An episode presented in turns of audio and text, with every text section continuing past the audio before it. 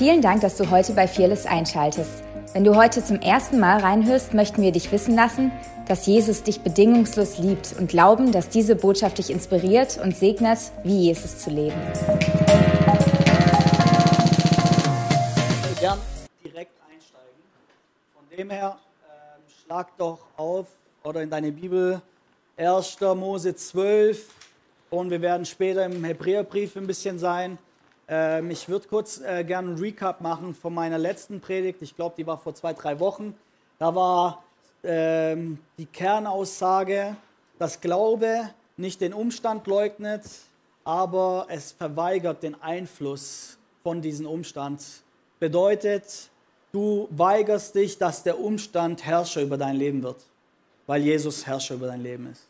Okay, das ist so ein bisschen das Herz dahinter gewesen. So, das bedeutet, du kannst unter einem Umstand sein, unter einer Herausforderung, weil Leben passiert, richtig? Und dennoch bedeutet es nicht, dass dieser Umstand dein Leben diktieren soll oder diktiert. Okay, und da braucht man dafür den Heiligen Geist. Das hat weniger mit Reagieren zu tun, sondern vielmehr mit Antworten Gott gegenüber. Weil wenn du ihm antwortest, dann handelst du aus Glauben. Okay? Und es kann äußerlich äh, gleich aussehen. Das ist die Herausforderung. Eins kann aus Glauben, aus einer Antwort vom Vater geschehen. Und wir wissen, Jesus tat nur, was er dem Vater tun sah. Also er agierte in Response, also auf eine Antwort zu ihm, also im Glauben. Okay, habe ich euch schon verloren? Ihr guckt mich nein, alles gut. Also, genau. Oder es kann aus einer Angst herauskommen, aus Druck, aus einer anderen Situation und es kann äußerlich gleich sein. Deswegen Glaube lässt sich nicht äußerlich beurteilen, sondern im Herzen. Okay? Dann haben wir darüber geredet, ähm, wie das ist, wie geht man mit dieser Spannung um, ähm, wenn die Verheißung noch nicht eingetroffen ist. Dass man manchmal in eine, in eine Spannung ist zwischen dem, was schon geschehen ist, wo Wahrheit ist. Das schreibt der Hebräerbrief alles wurde unter deinen Füßen getan. Und wenn er von alles spricht, dann spricht er von allem. Aber jetzt sehen wir noch nicht alles, was unter seinen Füßen ist. Also wir stehen zwischen einer Spannung von, ich sag's euch, wir leben in der Spannung zwischen dem bereits Geschehenen und dem noch nicht Sichtbaren. Und wir wollen, dass das, was bereits geschehen ist, der Sieg in Christus, die Verheißungen, die wir haben, dass in ihm wenn Gott seinen Sohn gegeben hat, dann hat er alles schon gegeben. Die ganzen Verheißungen sagen Ja und Amen. Ähm, wir wollen, dass das Realität wird. Wir wollen, dass der Himmel die Erde berührt, in anderen Worten, und dass die himmlische Realität ähm, die irdische Realität wird. Okay? Ich will einfach jetzt ein bisschen drüber reden, also in dem Zug einfach, wie gehen wir um, wenn wir warten müssen? Wem gefällt es zu warten? Darf ich mal eine Hand sehen? Ich sehe das an meinem Sohn, sagt geduldige dich. Das ist ein Triggerpoint. Und ich verstehe das, mich triggert es auch. Hat er wahrscheinlich von mir. Aber wer gefällt es zu warten? Aber wenn wir die Bibel sehen, dann sehen wir, dass Menschen warten mussten. Okay? Und wir leben in einer Kultur, einem Zeitalter, habe ich das Gefühl, wo alles sehr schnell, sofort, jetzt und wenn es zu lang dauert, dann bin ich raus. So, wir haben Stück weit das verloren, was es bedeutet, ich sehe heute etwas und in ein Jahr ernte ich. So, ich glaube, dass es eine himmlische, also Reich Gottes Mentalität ist, weil die Entscheidungen, die wir heute treffen, beeinflussen unsere Zukunft, richtig? Und manchmal zahlst du heute ein Opfer und zehn Jahre später erntest du was vielleicht ganz anders aussieht, aber es ist Grund auf deine Entscheidung, die du im Opfer gesät hast. Und ich glaube, dass Gott die Zeit des Wartens nutzt, um in uns etwas zu bauen. Ich glaube, das ist ganz wichtig, weil, lass mir noch das sagen, nur weil etwas schwierig ist, heißt es nicht, dass Gott nicht drin ist. sag's nochmal. Siegreich leben bedeutet nicht, dass es keine Herausforderungen gibt. Okay? Nur weil etwas schwierig ist, bedeutet es nicht, dass Gott nicht drin ist. Ansonsten wäre Jesus im Hotel geboren und nicht im Stall. So manchmal, gerade weil was herausfordernd ist, möchte ich dir sagen, eventuell ist Gott drin. Warum? Weil er was in dir baut. Weil Gott ist eher daran interessiert, was in dir zu bauen, als das, was du letztendlich für ihn tun wirst.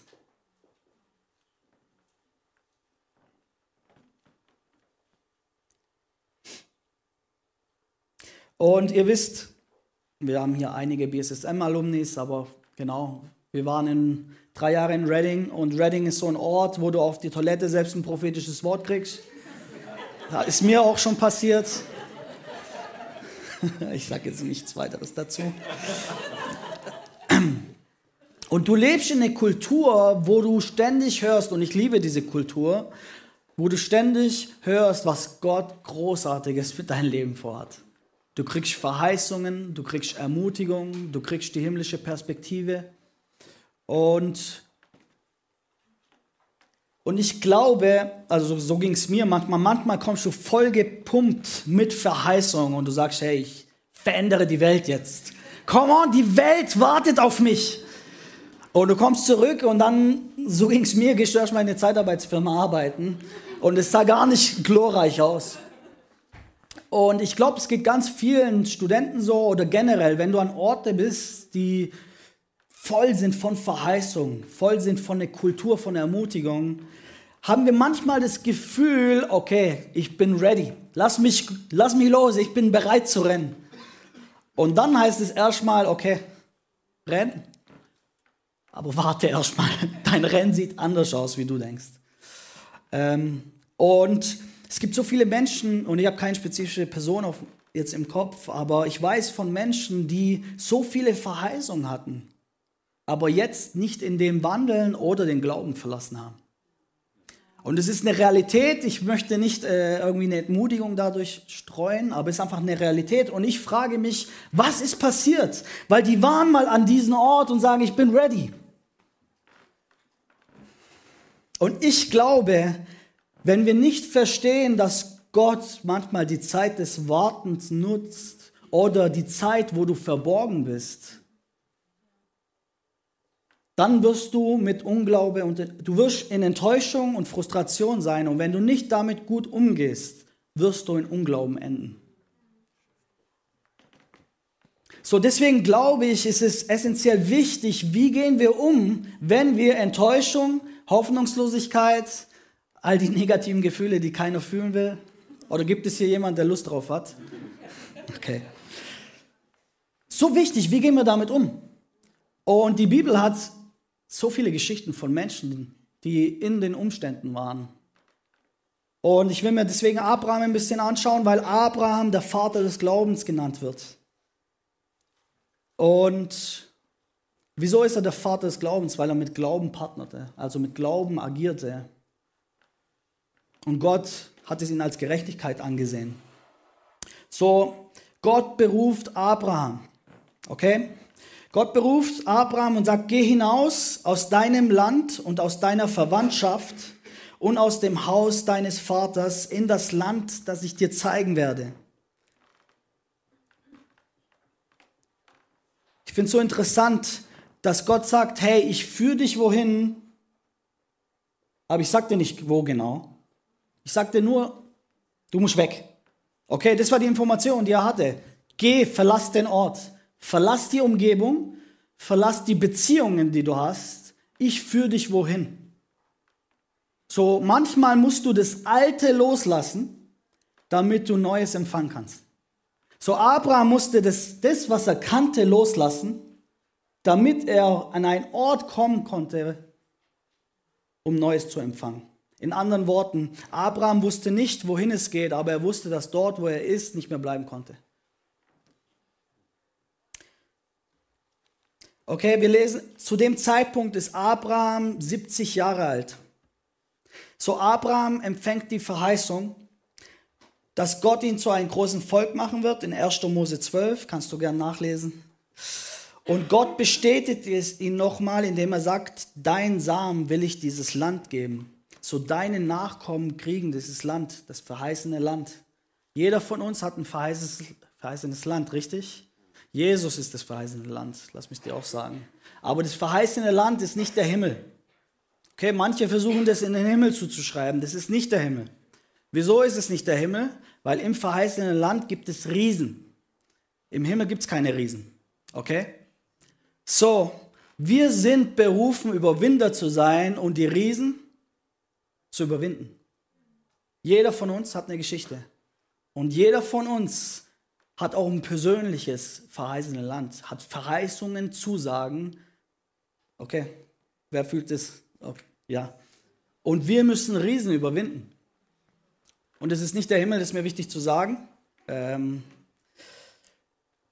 genau. Also, dein Samen will ich dieses Land geben. So Abraham kriegt diese Verheißung und sagt, hey, deine Nachkommen kriegen dieses Land. Und wir lesen weiter, es ist zu lang, um ins Detail zu gehen, deswegen überfliege ich so ein bisschen.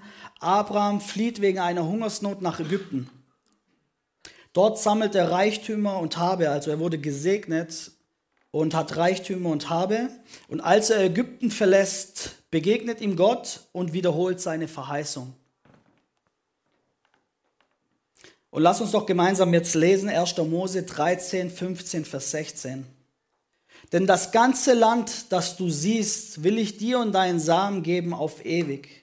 Und ich will deinen Samen machen wie der Staub auf der Erde. Wenn ein Mensch den Staub auf der Erde zählen kann, so soll man auch deinen Samen zählen können.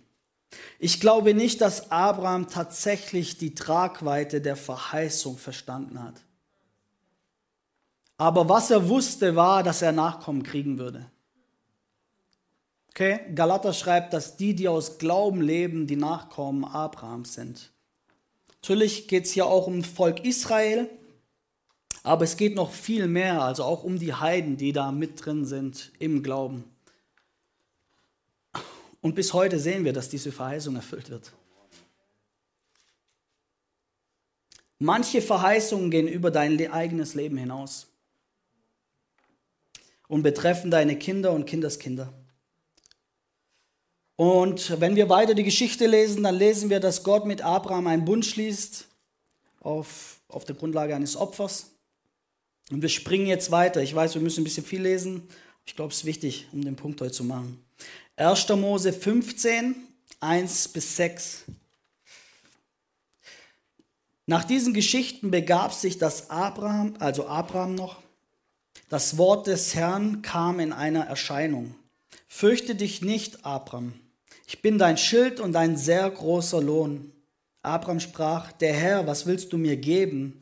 Ich gehe dahin ohne Kinder und mein Knecht Elisea von Damaskus wird mein Haus besitzen. Ich finde es interessant. Gott hat ihm schon zweimal die Zusage gegeben, hey, du wirst Nachkommen haben. Und jetzt hörst du einmal seine Antwort. Sagen, hey, ich erinnere dich dran. Ich bin hier, ich gehe dahin und mein Knecht wird das Erbe kriegen. Also du merkst, dass es Abraham beschäftigt, ja. Und sie, der Herr sprach zu ihm, er soll nicht dein Erbe sein, sondern der von dein, deinem Leibe kommen wird, der soll dein Erbe sein. Und er hieß ihn hinauszugehen und sprach, sieh den Himmel und zähl die Sterne, kannst du sie zählen? Und sprach zu ihm, so zahlreich sollen deine Nachkommen sein. Abraham glaubte den Herrn und das rechnet er ihm zur Gerechtigkeit.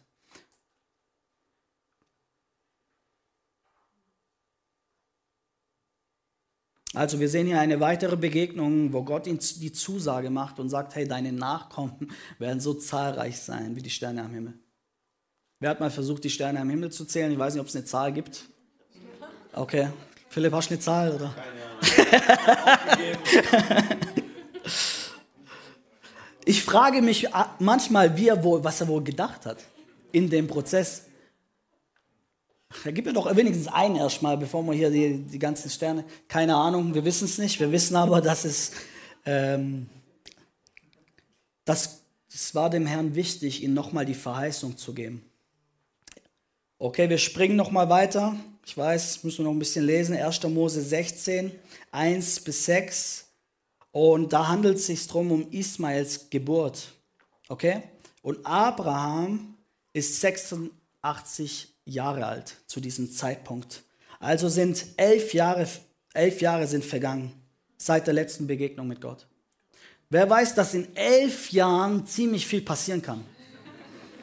Du wartest, Gott begegnet und bestätigt es das dritte Mal und sagt, hey, deine Nachkommen werden so zahlreich wie die Sterne am Himmel. Elf Jahre später steht Abraham immer noch da und denkt sich, okay, vielleicht hat es eine geistliche Bedeutung. Hat es auch gehabt, auch. Alles gut. Okay, lass uns lesen. Okay? Ich weiß, heute muss man ein bisschen Bibel lesen. Sarai, Abrahams Frau, gebar ihm kein Kind. Also die Spannung zwischen dem, was Gott gesagt hat und was Realität in seinem Leben war, war immer noch da. Okay? Sarai, Abrahams Frau, gebar ihm kein Kind. Sie hatte aber eine ägyptische Magd, die hieß Hagar. Und Sarai sprach zu Abraham, siehe, der Herr hat mich verschlossen, dass ich nicht gebären kann. Findet ihr es nicht interessant, dass Sarai durch ihren Umstand daraus schließt, dass Gott sie verschlossen hat? Dabei lesen wir immer wieder in den davorigen Kapiteln, dass es Gottes Herz ist, dass sie Nachkommen gebärt.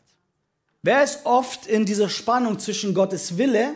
Wir wissen, hey, das ist Gottes Wille, aber das, was wir hier gerade sehen, die Realität, ist nicht Gottes Wille. Er hatte auch diese Spannung. Okay, du bist nicht allein. Okay, und Sarai kommt auf diese großartige Idee und sagt, hey, Gott ist es. Weißt du, der Umstand versucht, dein Bild von Gott zu verzerren. Der Umstand versucht, dir einen falschen Gott aufzuzeigen. Und deswegen glaube ich, ist es wichtig, dass wir ihn sehen. Und alles, was du nicht im Leben von Jesus widerspiegelst oder wiederfindest, die Art und Weise, wie er agiert, sein Herz, solltest du hinterfragen, weil Jesus die perfekte Repräsentation ist. Okay? Aber es wird immer das sein, entweder wird der Umstand dir sagen, wie Gott ist, oder du sagst deinen Umstand, wie Gott ist. Ja, verändert deine, dein Umstand, deine, wird durch deinen Umstand deine Theologie verändert oder veränderst du deinen Umstand irgendwo durch deine Theologie? Es bedeutet nicht immer, dass sich der Umstand dann ändert. Aber es bedeutet, ich halte an was fest, was ich weiß, wie er ist. Okay, also Sarai dachte, dass Gott sie verschlossen hat, obwohl Gott klar gesagt hat, hey Abraham, ich will, dass du Nachkommen hast durch Sarai. Geh doch zu meiner Magd, ob ich vielleicht durch sie einen Sohn komme. Und Abraham gehorchte der Stimme Sarais. Da nahm Sarai Abrahams Frau, ihre ägyptische Magd Hagar und gab sie Abraham, ihrem Mann, zur Frau. Und nachdem Abraham zehn Jahre im Land Kanaan gewohnt hatte, und er ging zu Hagar, die ward schwanger. Als sie nun sah, dass sie schwanger war, achtet sie ihre Herren gering. Da sprach Sarai zu Abraham, das Unrecht, das mir geschieht, komm über dich. Ich, das scheint mir wie ein Eheschrei zu sein irgendwie. Also, ich finde mich... war, sorry, Babe. Da sprach Sarai zu Abraham, das Unrecht, das mir geschieht, komm über dich. Ich habe meine Magd dir in die Arme gegeben und sie aber sieht, dass sie schwanger geworden ist, bin ich gering geachtet in ihren Augen. Der Herr sei Richter zwischen mir und dir.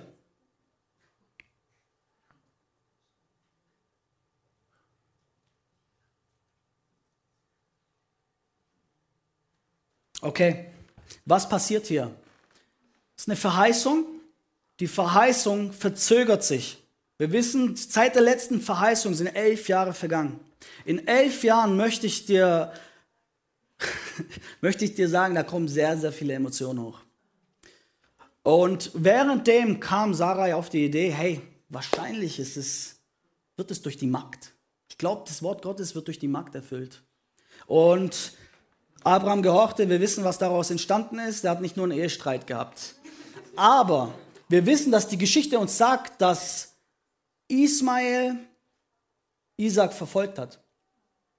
So, Ismael repräsentiert hier für mich, du versuchst was durch eigene Anstrengung zu erfüllen, eine Verheißung Gottes. Wisst ihr, manchmal, wenn wir lange Zeit warten und du merkst, es tut sich nichts, ist die erste Gefahr, die erste Versuchung ist, dass du Gott ein bisschen hilfst. Komm, ich initiiere im Glauben was. Ich initiiere im Glauben was. Gott stellt sich zu mir. Okay? Und wir wissen aber, dass das Gesetz Stückweise, also das Werk von eigener Performance, was Ismail hier repräsentiert, wird immer die Verheißung verfolgen. Und die Verheißung ist Isaac im Glauben. Okay? So, deine eigene Anstrengung wird immer das verfolgen, was eigentlich dein Ziel ist, sondern mit Glauben zu partnern. Okay? Du bist immer in der Gefahr, die Dinge neu zu interpretieren, wenn du warten musst.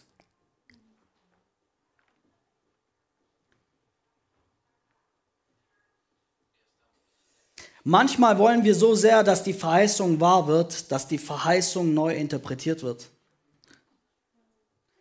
Und ich glaube, unsere Aufgabe ist es manchmal im Zeiten des Wartens festzuhalten an dem, was er gesagt hat, auch wenn wir es nicht gesehen haben. Und ich glaube, das ist die Challenge oft. Abraham musste 25 Jahre warten, bis die Verheißung bis er die Verheißung in den Händen hielt. Wir wissen in der Bibel, und Josef wartete 13 Jahre, Jakob wartete 14 Jahre, Mose wartete 40 Jahre und Jesus, sein Dienst startete erst mit 30, also 30 Jahre. Noah wartete 120 Jahre. Da gibt es so ein Meme oder gibt es sowas im Internet, da steht, wenn du das Gefühl hast zu warten, dann bist du in guter Gesellschaft. Finde ich gut. So, die Frage ist nicht, ob du warten sollst oder nicht warten sollst, sondern wie gehst du damit um, wenn du wartest. Das ist die Kernbotschaft. Wie positionierst du dein Herz in, in diese Zeit? Und ich glaube, die Bibel würde nicht von Ausdauer sprechen, wenn wir Ausdauer nicht brauchen würden. Ich weiß, hey, das ist keine populäre Botschaft manchmal, aber hey, wir brauchen Ausdauer. Okay? Was tust du, wenn du deinen Durchbruch noch nicht hast? Und ich will dir heute eigentlich sagen, bleib im Glauben und übe dich in Geduld.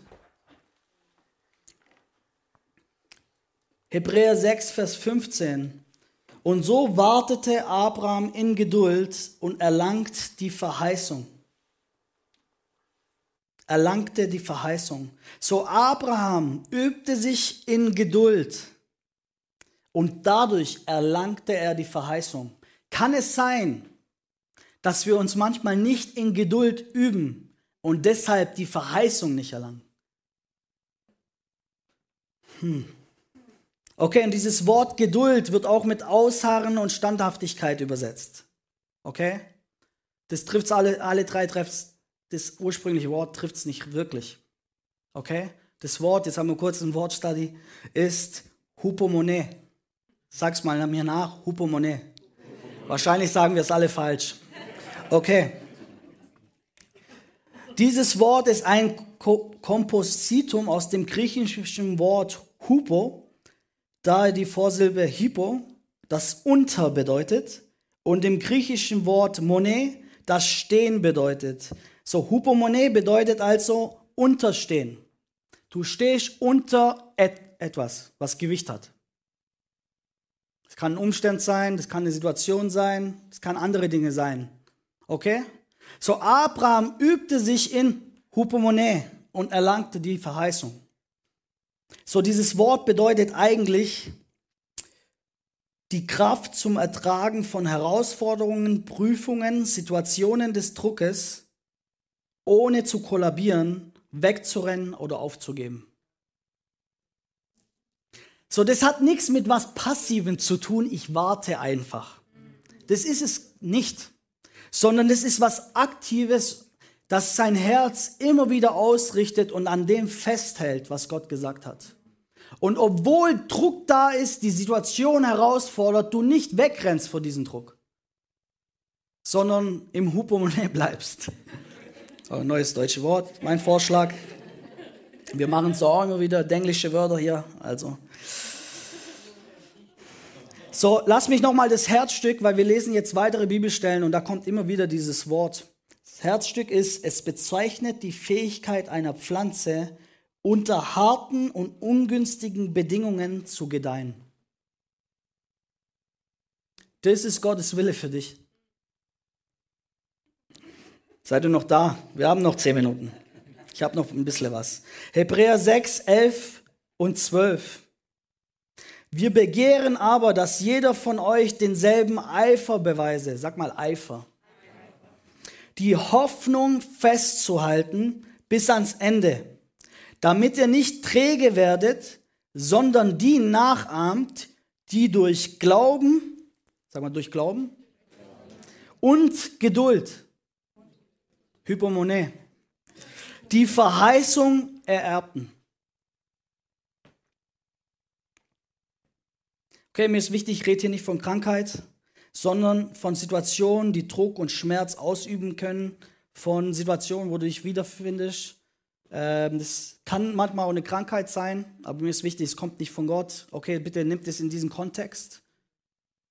Aber selbst da, obwohl wir wissen, es kommt nicht von Gott, kann Hypomonie entstehen. Okay? Ähm,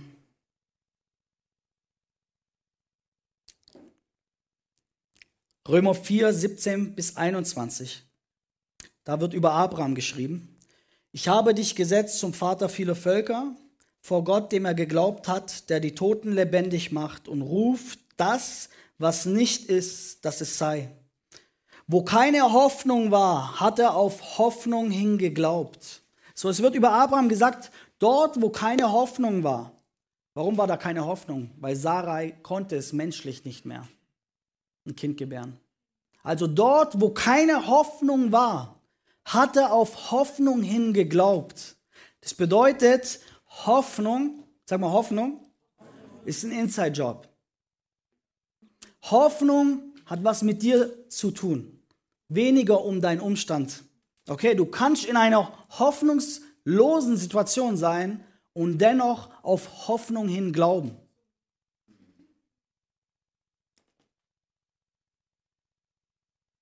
So Abraham, wo keine Hoffnung war, hat er auf Hoffnung hingeglaubt, auf dass er der Vater vieler Völker werde, wie zu ihm gesagt ist, so zahlreich sollen deine Nachkommen sein.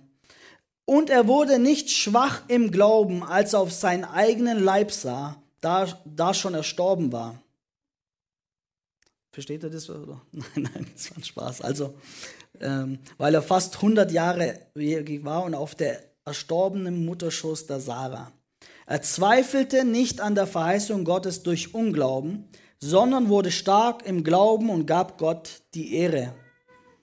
Und wusste aufs Allergewisseste, was Gott verheißt, das kann er auch tun.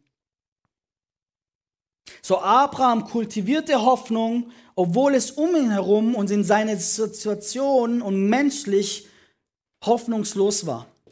Kultivierte er Hoffnung und partnerte mit Glauben.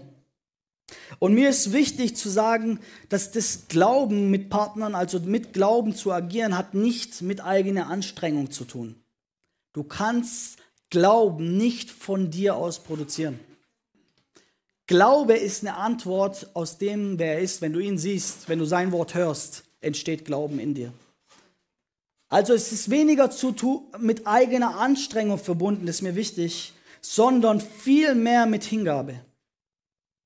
Du gibst dich hin. Du lieferst dich aus. So Glaube ist nicht das Ergebnis eigener Anstrengung. Glaube kommt aus Hingabe.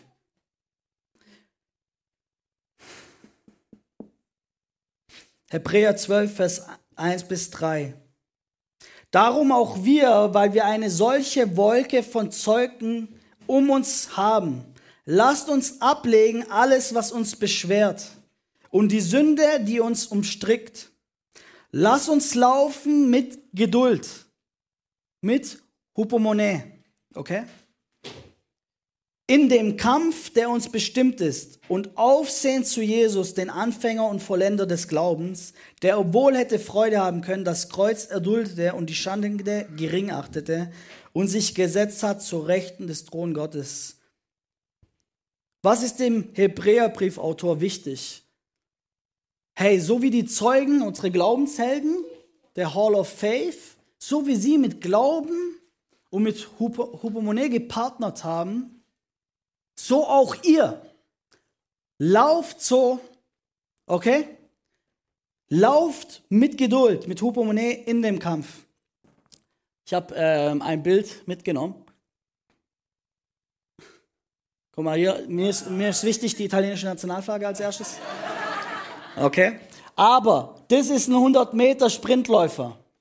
Der 100 Meter Sprintläufer, da ist das Wichtigste, ich weiß nicht viel über diesen Sport, okay, aber einer der wichtigsten Attribute ist, wie du startest, okay? Du musst voller Dynamik, voller Kraft starten und deine Kraft steigern, damit du so schnell wie möglich ans Ziel kommst. Der Hebräerbriefautor, der macht, macht, sagt in anderen Worten, hey, das ist kein Sprint, das ist ein Marathon. Also, seht ihr die Muskeln? Er ist ganz anders vorbereitet als das nächste Bild. Auch Italien steht da, glaube ich, aber ja. Ähm, das ist ein Marathonläufer. Er sieht ganz anders aus. Und die Vorbereitung für, einen Marathon ist anders wie die Vorbereitung auf einen 100 Sprint, 100 Meter Lauf. Okay? Der Start ist gar nicht so wichtig im Marathonlauf. Sondern, was ist wichtig? Ausdauer. Wie du endest. Ich glaube, dass ganz viele Menschen sehr stark gestartet haben. Aber so wie ich den Glauben verstehe, dann ist es, glaube ich, nicht ganz so wichtig, wie du startest, sondern wie du endest. Und ob du als Ziel ankommst.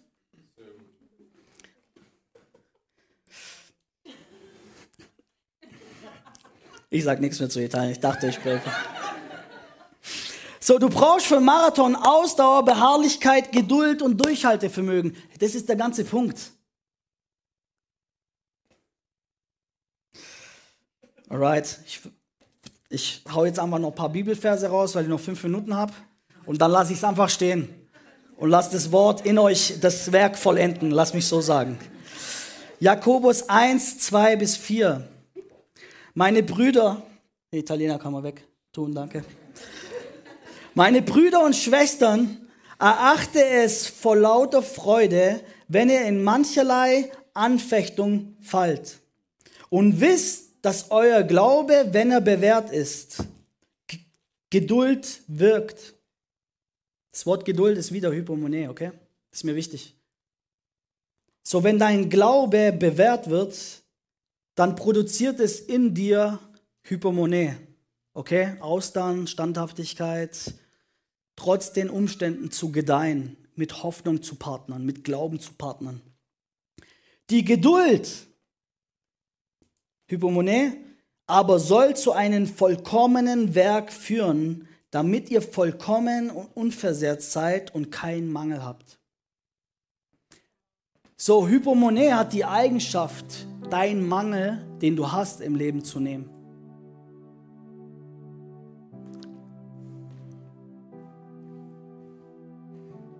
Darum wirft euer Vertrauen nicht weg, welches eine große Belohnung hat. Geduld aber habt ihr nötig, auf dass ihr den Willen Gottes tut und das Verheißene empfängt.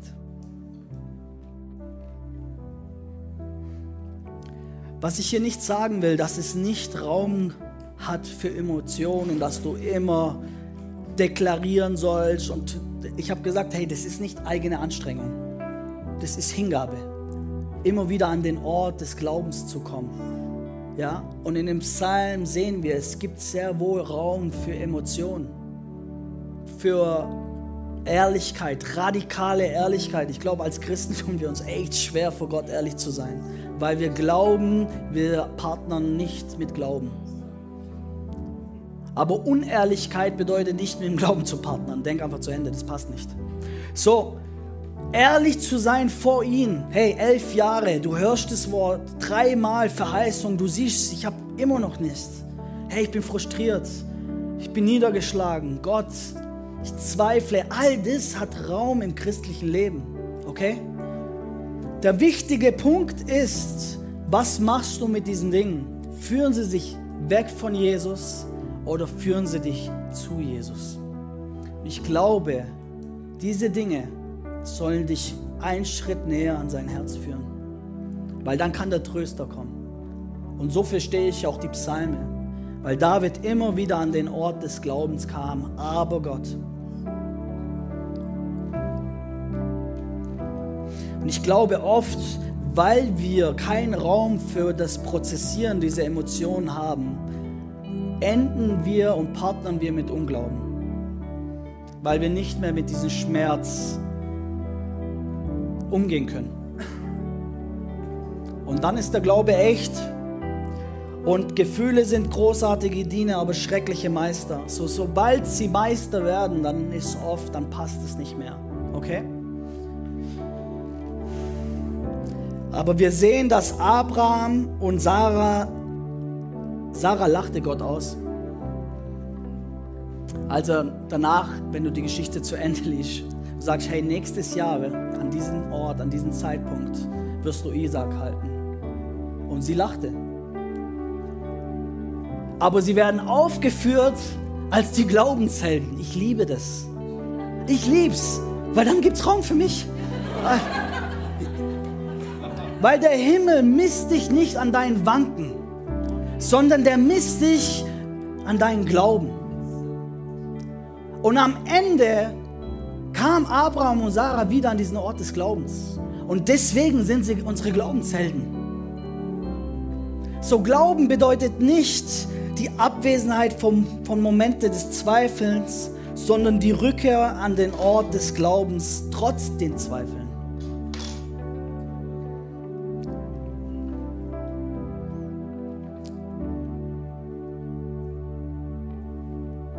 möchte heute noch einen Satz sagen. Nicht aufzugeben, sich zu entscheiden, weiterzugehen, sich zu entscheiden, festzuhalten an dem, was Gott gesagt hat. Ehrlich zu sein mit Gott, mit den Menschen. Deswegen brauchen wir Community. Du brauchst Menschen, die mit dir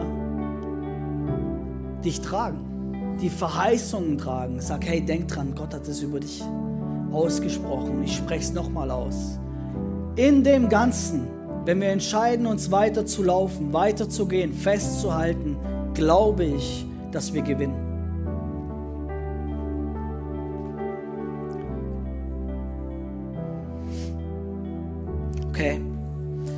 Schließt doch alle die Augen.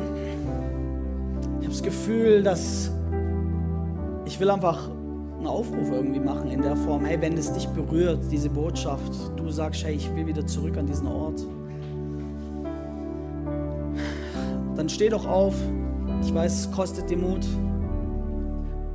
Ich will persönlich für dich beten und ich, vielleicht ist es auch kraftvoll, einfach einen Stand einzunehmen. Es gibt keine Scham hier.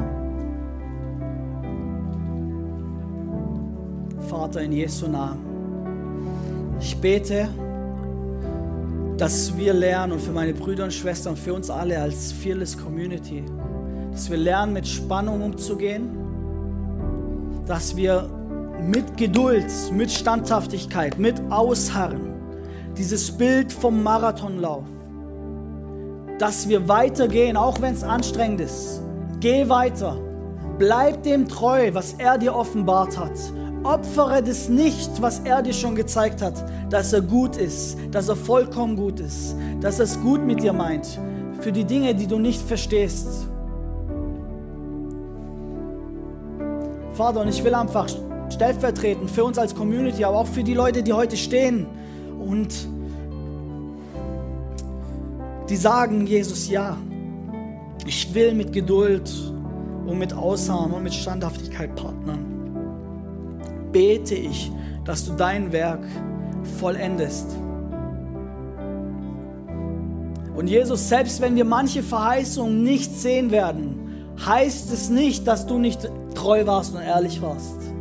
Weil ich glaube, manche Verheißungen gehen über dein Leben hinaus. Und wir werden es nicht opfern, diese Offenbarung, dass du gut bist, vollkommen gut bist. Herr, ich bete, dass du uns ein Werk in uns vollbringst, das uns keinen Mangel haben lässt und ich bete, dass du unsere Perspektive änderst, wie wir, wie, wie wir manche Dinge beurteilen. können wir deine Hand im Umstand sehen. Und ich weiß, dass es schwierig ist. Aber dann bete ich, dass du Geschwister zur Seite rufst, die uns erinnern daran, wer wir in dir sind.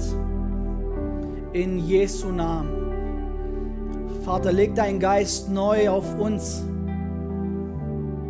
Und ich bete, dass wir Glaubenshelden werden. Und für mich bedeutet es am Ende treu gewesen zu sein.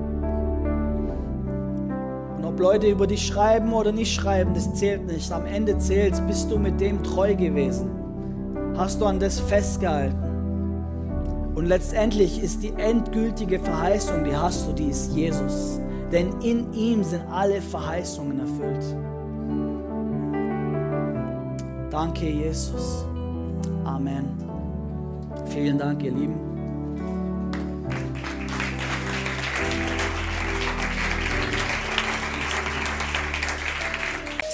Danke fürs Reinhören. Wir glauben, dass der Heilige Geist durch seine Liebe, Kraft und Wahrheit Veränderung bringt und dich zurüstet, diese Begegnung in dein Umfeld hinauszutragen. Sei gesegnet.